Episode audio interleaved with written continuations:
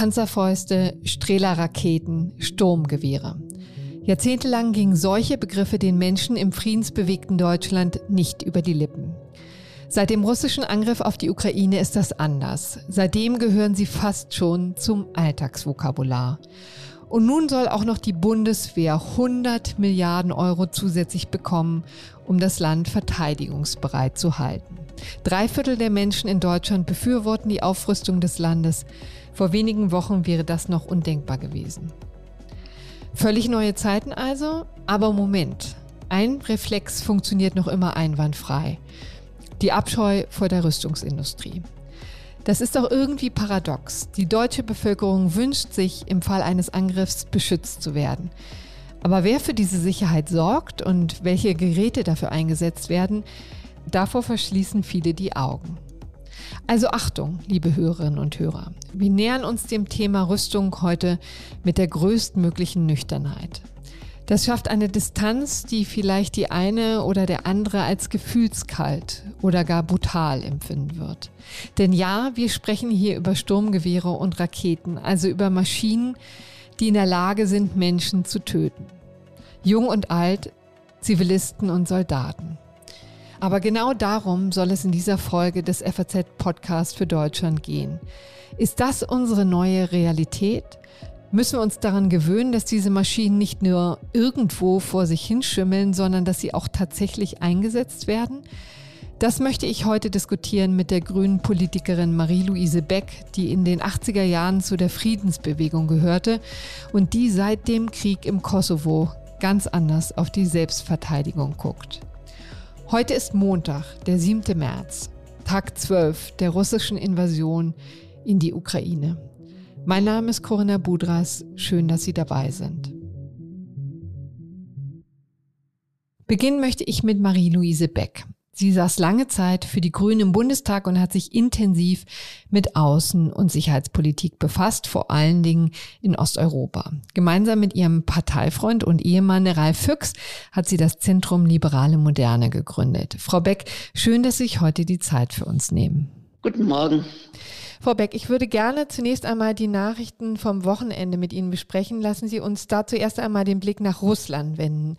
Das russische Parlament, die Duma, hat am Freitag ein drakonisches Gesetz erlassen mit drastischen Einschränkungen für die Meinungs- und Pressefreiheit im Zusammenhang mit dem Ukraine-Krieg. Da darf eben nicht mehr von Krieg geredet werden, sonst droht Gefängnis. Viele große Medienhäuser haben daraufhin entschieden, ihre Journalisten abzuziehen. Was bedeutet das für Russland und die russische Bevölkerung und unseren Blick darauf? Das bedeutet, dass äh, Putin ein totalitäres System nach innen errichtet, während er Krieg nach außen führt. Beides gehört zusammen. Es ist unendlich mutig, dass trotzdem noch russische Menschen auf die Straße gehen und protestieren. Sie wissen, dass sie einen hohen Preis dafür zahlen werden. Es ist schon lange so, dass die Organisationen, die sich diesem aggressiven nationalistischen Putin-Kurs entgegengestellt haben, seit Jahren und inzwischen seit noch mal deutlicher seit Monaten nicht nur verfolgt, sondern inzwischen geschlossen werden. Das gilt für Memorial und es beginnt jetzt die Ausreise von Menschenrechtlern, Rechtsanwälten, Menschen, die sich entgegen Putin entgegengestellt haben, äh, ins Ausland. Es wird einen großen Exodus der Intelligenz und der Menschen geben, die nicht in so einem totalitären System leben wollen. Viele, viele Menschen denken auch immer noch, der Aggressor sitzt ganz woanders, oder? Wie könnte es anders sein? Äh, Putin, der KGB-Mann, der immer unterschätzt worden ist, hat mit der Amtsübernahme sehr systematisch vor mehr als 20 Jahren als erstes die Medienlandschaft bereinigt und normale russische Menschen, die in Kleinstädten oder auf dem Dorf leben, haben nur eine Informationsquelle. Das sind die inzwischen staatlich gleichgeschalteten Medien. Und über die kommt seit Jahren Fehlinformation, Hetze, Aufwiegelung und ein Anknüpfen an die alten, tiefsitzenden Vorstellungen, die Stalin genutzt hat, um sein Volk bei der Stange zu halten, obwohl er die Menschen repressiert hat. Das heißt, der Feind steht außen und wir müssen nach innen alle zusammenstehen. Mhm.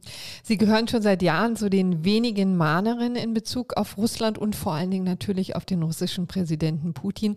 Was haben Sie gesehen? Was sehen Sie jetzt, was andere nicht gesehen haben? Ich arbeite seit vielen, vielen Jahren mit russischen Menschenrechtlern zusammen. Ich habe sehr profitiert von dem Büro der Heinrich Böll Stiftung in Moskau, die auch immer äh, ihre Orientierung in die russische Zivilgesellschaft hatten.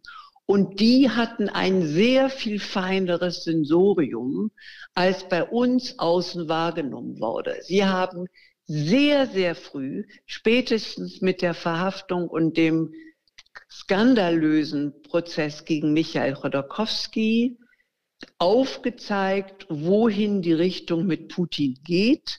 Es gibt unzählige Bücher über das System Putin, aber Deutschland ist eines der Länder gewesen, das sich am striktesten geweigert hat, sich mit diesen Wahrheiten zu befassen. In der Ukraine ist die Lage ja auch immer dramatischer. Sie haben Einblicke, wie es Menschen geht in Mariupol zum Beispiel, in der Hafenstadt, die jetzt ja auch schon seit Tagen unter ganz intensivem Beschuss steht, wo es den Menschen wirklich ganz, ganz schlimm geht. Was sind Ihre Eindrücke? Was hören Sie aus dieser Stadt? Mariupol äh, hat keine Möglichkeit mehr mit uns zu kommunizieren. Es gibt seit Tagen kein Strom und kein Wasser mehr. Es gibt keine Lebensmittel. Es war vereinbart worden, ein humanitärer Korridor. Der ist dann aber beschossen worden. Und nunmehr gibt es den zweiten Versuch, zumindest den Menschen die Möglichkeit zu lassen, zu fliehen. Ob das gelingt oder ob wieder, wie übrigens in Sarajevo, unbewaffnete und wehrlose Menschen beschossen werden von Soldaten, von Snipern, von Kadirowskis, die leider nicht fürchten, dass sie je zur Rechenschaft gezogen werden. Das wissen wir nicht. Es wird erwartet, dass jetzt als nächstes Odessa aus der Luft und von Artillerie angegriffen wird. In Kiew sind die Menschen ebenso einschlossen und leben mit halbstündlichem Artilleriebeschuss auf zivile, auf zivile Objekte. Und das sind ganz eindeutig Kriegsverbrechen nach internationalem Recht. Ja, und dafür muss sich vielleicht irgendwann mal jemand ähm, verantworten, aber sicher ist das ja nach derzeitiger Lage nicht. Vielen Dank soweit erstmal, Frau Beck. Wir hören uns gleich wieder. Jetzt wollen wir uns erstmal einen Überblick verschaffen über den Stand der Rüstungsindustrie in Deutschland und dafür hole ich mir Ulrich Friese in die Sendung. Er ist Redakteur im Wirtschaftsteil der FAZ, mein Kollege also, und beschäftigt sich schon seit vielen Jahren mit dieser Branche. Hallo Uli. Ja, hallo Corinna, guten Tag. Vielleicht sollten wir zu Anfang gleich mal klären, wie mies ist denn eigentlich das Image der Rüstungsindustrie? Oh, das kommt natürlich darauf an, von welchem Blickwinkel man es sieht. Aber ich würde neutral sagen, äh, das Image der Rüstungsindustrie in Deutschland war sozusagen eigentlich gar nicht vorhanden. Seit Ende des Kalten Krieges, also über 40 Jahre hinweg, hat Rüstung oder Bundeswehr in der öffentlichen Wahrnehmung so gut wie gar keine Rolle gespielt. Wehrpflicht gibt's keine. Und im Zweifelsfall ist das Image eher schlecht gew gewesen, weil äh, wenn es Schlagzeilen aus der Rüstungsindustrie gab, dann meistens die, dass irgendwelche illegalen Waffenexporte stattgefunden haben. Aber ich sag mal, viele werden nicht gerade damit hausiert haben, beim Rüstungsunternehmen zu arbeiten. Die Menschen fremdeln also sehr mit dieser Branche. Das hört man auch heute auf den Straßen noch. Meine Kollegin Laura Ottdobar hat sich auf der Frankfurter Zeil einmal umgehört und das hier zusammengetragen. Also ich halte von der ganzen Aufrüstung überhaupt nichts. Es ist trotzdem Waffen. Es ist trotzdem Scheiße, so umgangssprachlich zu sagen. Es ist ein Kriegsgerät. Und äh, wir wollen ja weg davon kommen. Ja, am liebsten gar keine Waffen herstellen, ne? Also ich bin eigentlich grundsätzlich gegen Aufrüstung an sich und auch gegen Geld für Aufrüstungszwecke. Nur die jetzige Situation ist halt schwierig, also für die Ukraine, für ganz Europa. Ich finde, man sieht jetzt schon, dass es gut wäre, auch einem Putin was entgegenzusetzen, dass man nicht komplett wehrlos ist natürlich. Uli, und nun bist du ja hier, um uns in die Rüstungsindustrie einzuführen. Was sind denn die wichtigsten Namen hier im Markt, die größten Anbieter? Naja, die großen Anbieter, es äh, teilt sich sozusagen in drei Gruppen auf, würde ich sagen. Das eine ist natürlich äh, Unternehmen, die so ein bisschen auf internationaler oder paneuropäischer Ebene, muss man sagen, äh, aktiv sind. Dazu gehört natürlich Airbus. Die haben auch eine Rüstungssparte, die stellen auch den Eurofighter her. Das sind die paneuropäischen Hersteller. Dann gibt es nationale Hersteller oder Champions, wie man ja so schön sagt. Das wäre Rheinmetall. Die sind auch börsennotiert. Und ganz kurz, was machen die denn? Was stellen die her? Rheinmetall? Äh, Rheinmetall stellt äh, her die Panzer, also sprich äh, Leopardpanzer, Boxerpanzer und den Puma. Das wird man auch schon vielleicht mal gehört haben.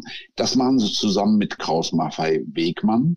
Und die beiden zusammen stellen den Kampfpanzer Leopard her. Leopard 2, um es genau zu sagen.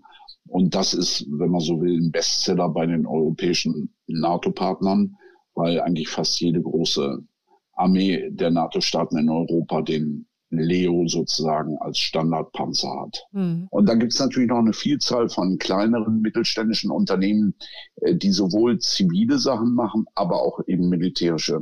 Ich glaube, insgesamt hat die Rüstungsindustrie in Deutschland überschlägig immer noch so 80 bis 100.000 Beschäftigte. Und ich denke, das wird spätestens seit Sonntag wo man ja den, äh, das Sondervermögen für die Bundeswehr auf 100 Milliarden einrichten will, das wird äh, wahrscheinlich auf mittel- oder langfristige Sicht zunehmen. Hm.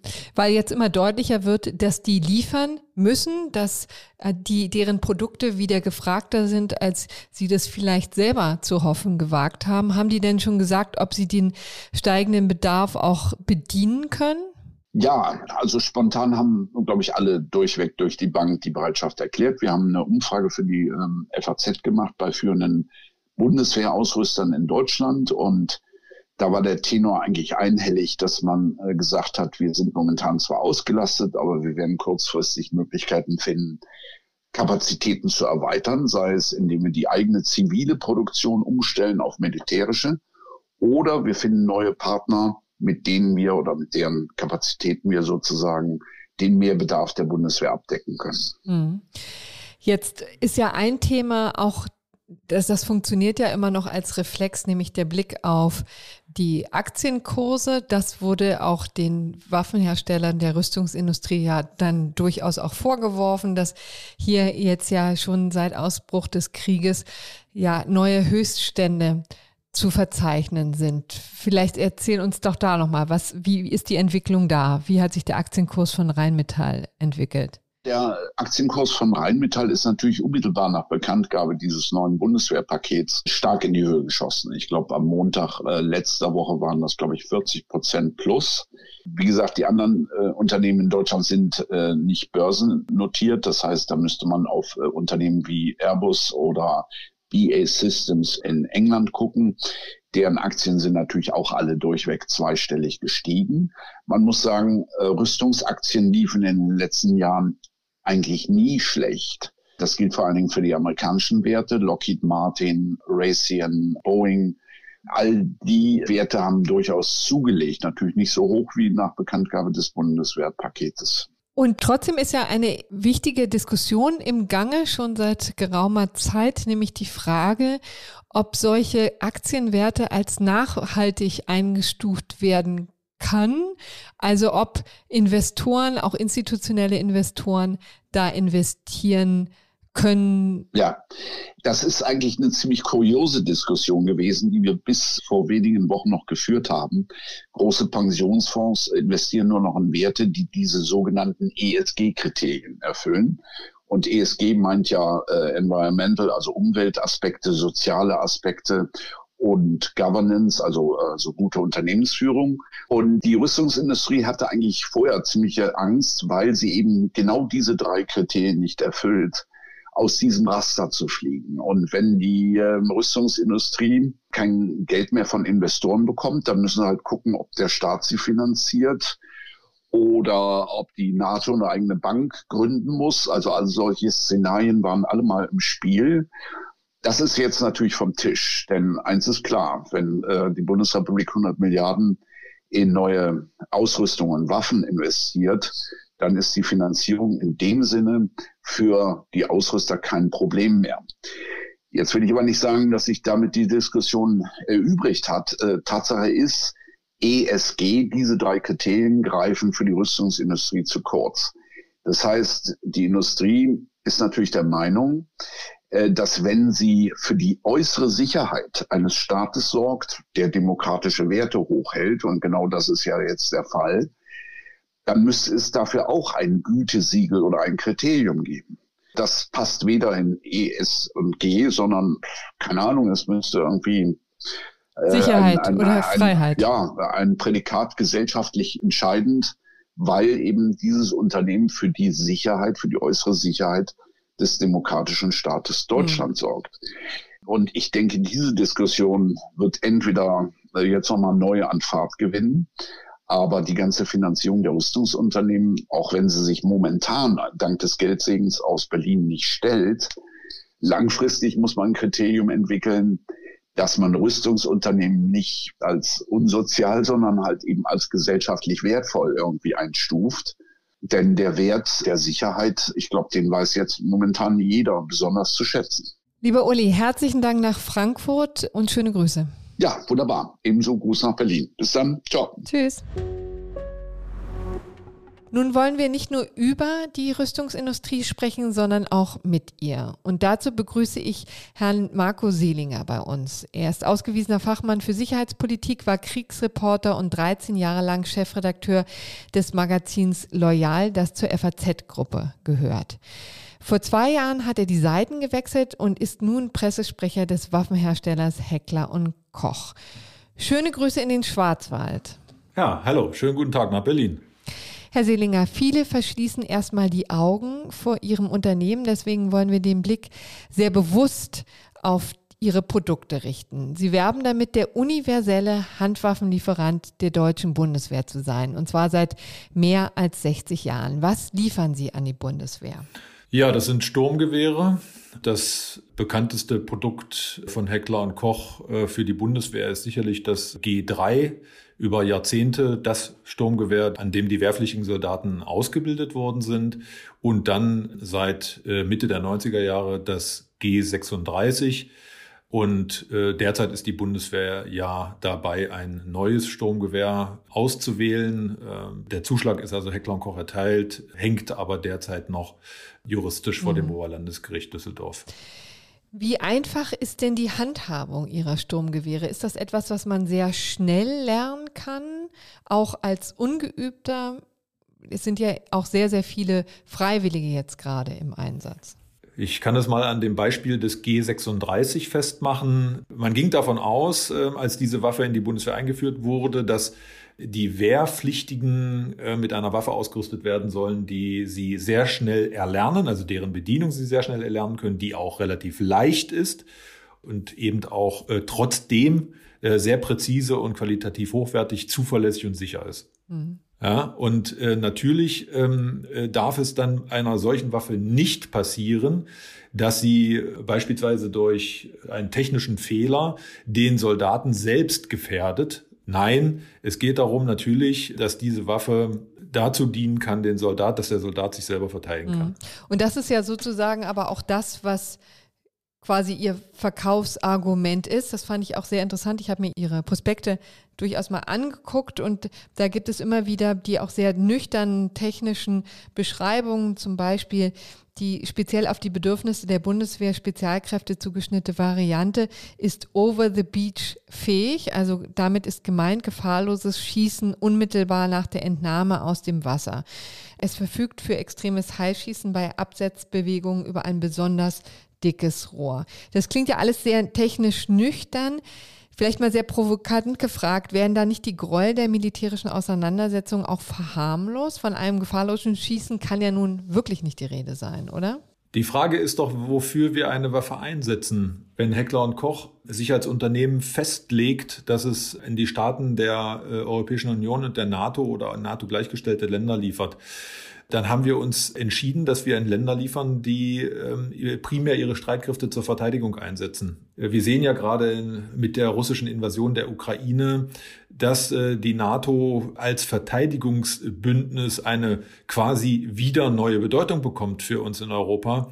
Natürlich ist ein Sturmgewehr, genauso wie ein Maschinengewehr oder eine Pistole, eine Waffe, die im Extremfall dazu dient, dass der Soldat sich verteidigt und das verteidigt gegen einen Angreifer und ein Angreifer möglicherweise verletzt oder tötet. Dazu ist eine Waffe da. Und die Verteidigungsfähigkeit unserer demokratischen Streitkräfte es zeigt sich gerade, wie notwendig und wie wichtig die ist. Mhm. Und Herr Seelinger, Sie kennen es ja aus eigener Anschauung. Sie waren Kriegsreporter, haben also gesehen, was Krieg anrichten kann. Warum sind Sie dann zu einem Waffenhersteller gegangen? Es ist für mich durchaus kein Widerspruch, einerseits aus Kriegsgebieten zu berichten und auch darüber zu berichten, was dort passiert und was dort mit Waffen angerichtet wird. Und andererseits ähm, für ein Unternehmen heute nun zu arbeiten, das solche Waffen herstellt. Ich habe das aber auch schon gesagt. Wir reden hier von Waffen, die Streitkräfte demokratischer Armeen in Einsätzen benutzen. Äh, das ist für mich wichtig, dass äh, diese Armeen mit hochwertigen Waffen ausgerüstet sind und dass unsere Gesellschaft versteht, dass es Unternehmen braucht, die diese Waffen herstellen. Mhm. Und das ist ja exakt die interessante Frage. Versteht das die Gesellschaft?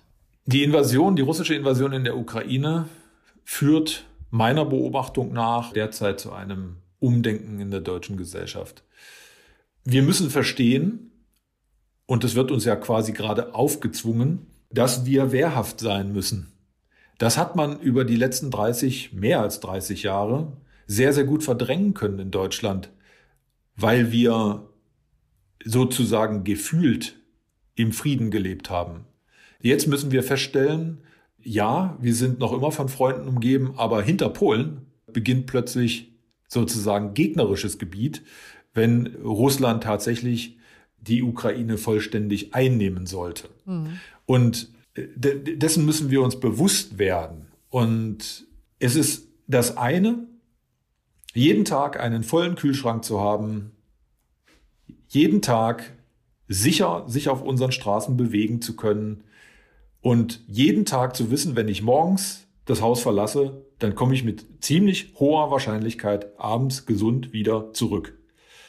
Das ist ein Luxus. Das müssen wir uns mal immer wieder vor Augen führen und das passiert gerade jetzt. Ähm, wir werden gezwungen, uns das vor Augen zu führen, dass das eben keine Selbstverständlichkeit ist, sondern man da etwas dafür tun muss. Mhm. Heckler und Koch wurde, ich glaube, im äh, vergangenen Jahr noch vom Bundesgerichtshof verurteilt. Es gab zwei Angeklagte, aber auch das Unternehmen selber, sie selber mussten eine millionenhohe Strafe zahlen, weil sie in einen Waffenlieferskandal nach Mexiko verwickelt waren. Da hat die Kontrolle bei der Lieferung von Maschinengewehren versagt. Wie wollen Sie das in Zukunft verhindern durch diese grüne Liste oder gibt es noch andere Kontrollmaßnahmen?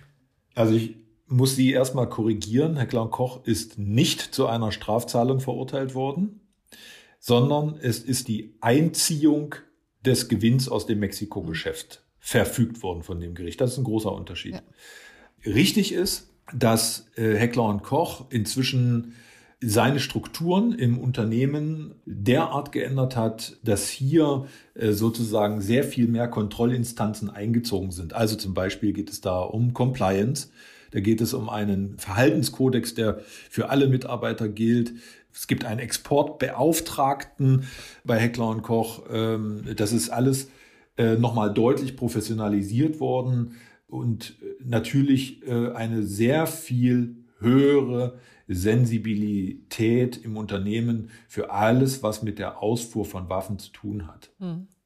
Also so etwas wird in Zukunft nicht mehr passieren. Ja. In der Vergangenheit gab es immer wieder Berichte, wie schwer es ist, neue Arbeitnehmer zu finden in dieser Branche. Es ähm, hieß, ihre Unternehmen sieht man nicht so gerne auf Jobmessen und Stellenanzeigen formuliert man lieber anonym. Stimmt das eigentlich und wird sich das ändern? Also für Heckler und Koch kann ich das nicht bestätigen. Heckler und Koch ist traditionell ein eher kleineres mittelständisches Unternehmen, das in der Region Oberndorf und Umgebung äh, stark verankert ist. Und ein Großteil der Beschäftigten kommt aus der Region. Heckler und Koch ist in der Region ein attraktiver Arbeitgeber auch weil Heckler Koch ähm, entsprechend attraktive Löhne zahlt und auch sonst äh, äh, Sozialleistungen sich sehen lassen können. Das muss man einfach sagen. Das ist im Vergleich äh, zu anderen Wirtschaftszweigen in Deutschland sicherlich nicht unattraktiv. Herzlichen Dank, Herr Seelinger, für dieses Interview. Sehr gerne. Nun möchte ich zurückkommen auf Marie-Louise Beck. Sie war früher in der Friedensbewegung aktiv, bevor sie gesehen hat, wie wichtig es ist, sich selbst verteidigen zu können. Mit ihr möchte ich jetzt besprechen, ob die deutsche Bevölkerung vielleicht zu naiv ist in Bezug auf die Bundeswehr, in Bezug auf die Verteidigungsfähigkeit des Landes, in Bezug auf diejenigen, die die Munition und Kriegswaffen liefern. Ich gehöre zu der Generation der Friedensbewegung von 1980. Dort hieß es Frieden schaffen ohne Waffen, nie wieder Krieg. Ich sage jetzt im Rückblick, und ich habe das gelernt in Bosnien. Ich habe in Bosnien in Enklaven im Keller gesessen und zum ersten Mal als Nachgeborene, Nachkriegsgeborene erlebt, wie es sich anhört, wenn Artillerie einschlägt ich habe miterlebt, wie Männer versucht haben, ihre Städte zu schützen, weil sie wussten, wenn es den Chetniks gelingt, in die Stadt einzudringen, werden unsere Frauen in Vergewaltigungslager geführt und bestenfalls die Menschen vertrieben. Und da ist mir klar geworden, dass es keine ethisch edle Grundhaltung ist, diesen Menschen die Möglichkeit zu verwehren, sich zu verteidigen. Übrigens ist das auch internationales Völkerrecht. Es gibt das Recht auf Selbstverteidigung. Und wer dann sich rumdreht und sagt, wie die Selbstverteidigung hergestellt werden soll, ist nicht mein Bier und nicht meine Verpflichtung, übernimmt auch eine Verantwortung. Mhm. Erleben wir hier so eine gewisse Doppelmoral? Es ist zumindest ein sich zurücklehnen und nicht bis zu Ende denken. Und ja, es ist so, dass oft die, die sagen, Frieden schaffen ohne Waffen, sich edler fühlen als die, die sagen, sorgt dafür, dass die Menschen sich schützen können und dazu gehören auch Waffen. Die werden oft als Kriegstreiber bezeichnet oder Kriegstreiberinnen. Ich weiß, wovon ich rede. Mhm. Wie blicken Sie denn jetzt auf die Friedensbewegung? Sind Ihnen viele aus den 80ern in diese Richtung gefolgt oder gibt es immer noch sehr, sehr viele, die sagen, nie wieder Krieg, wir wollen keine Waffen? Es gibt eine große Nachdenklichkeit und wir haben ja äh, am vorvergangenen Sonntag erlebt, wie die Bundesregierung eine sehr weitreichende Entscheidung getroffen hat, nämlich die Ukrainer mit Waffen zu versorgen. Leider sind es meines Wissens bisher nur alte NVA-Bestände, die geliefert werden. Äh, ich würde mir wünschen, wir würden endlich das liefern, was die Ukrainer fordern, nämlich vor allen Dingen Luftabwehrraketen, denn sie werden aus der Luft angegriffen. Also es hat äh, in der Mehrheit und in der Mitte des Hauses eine große Wende gegeben allerdings links und rechts des Hauses immer noch entweder ein Lasst uns in Ruhe, wir wollen damit nichts zu tun haben, oder auch ein ganz offenes sich auf die Seite Putins stellen, das ist schwer zu ertragen in unserem mhm. Deutschland. Vielleicht letzte Frage. Was sind denn dann Rüstungsunternehmen für Sie? Landesverteidiger oder Kriegstreiber? Das kann man generell nicht sagen. Äh, das Gewehr, das am meisten Unheil auf der Welt angerichtet hat, ist die Kalaschnikow. Und dazu gehört ein zweites Kleingewehr, das ist Hecker und Koch.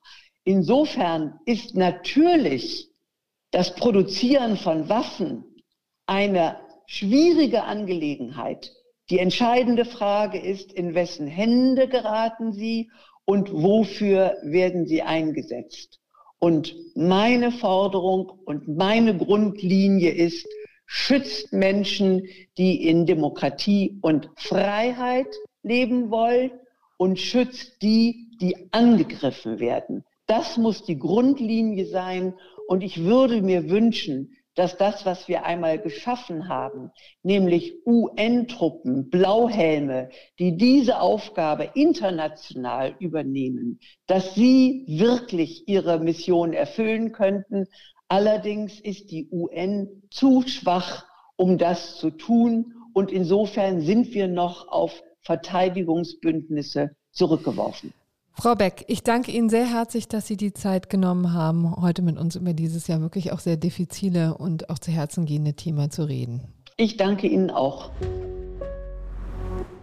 Nun haben wir Ihnen mit diesem Podcast einiges zugemutet, liebe Hörerinnen und Hörer. Eins ist sicher, der brutale Krieg in der Ukraine bringt auch in Deutschland einige jahrzehntealte Überzeugungen ins Wanken, auch die der Friedensbewegung. Ich danke Ihnen jedenfalls sehr, dass Sie uns auch bei diesem schweren Thema gefolgt sind.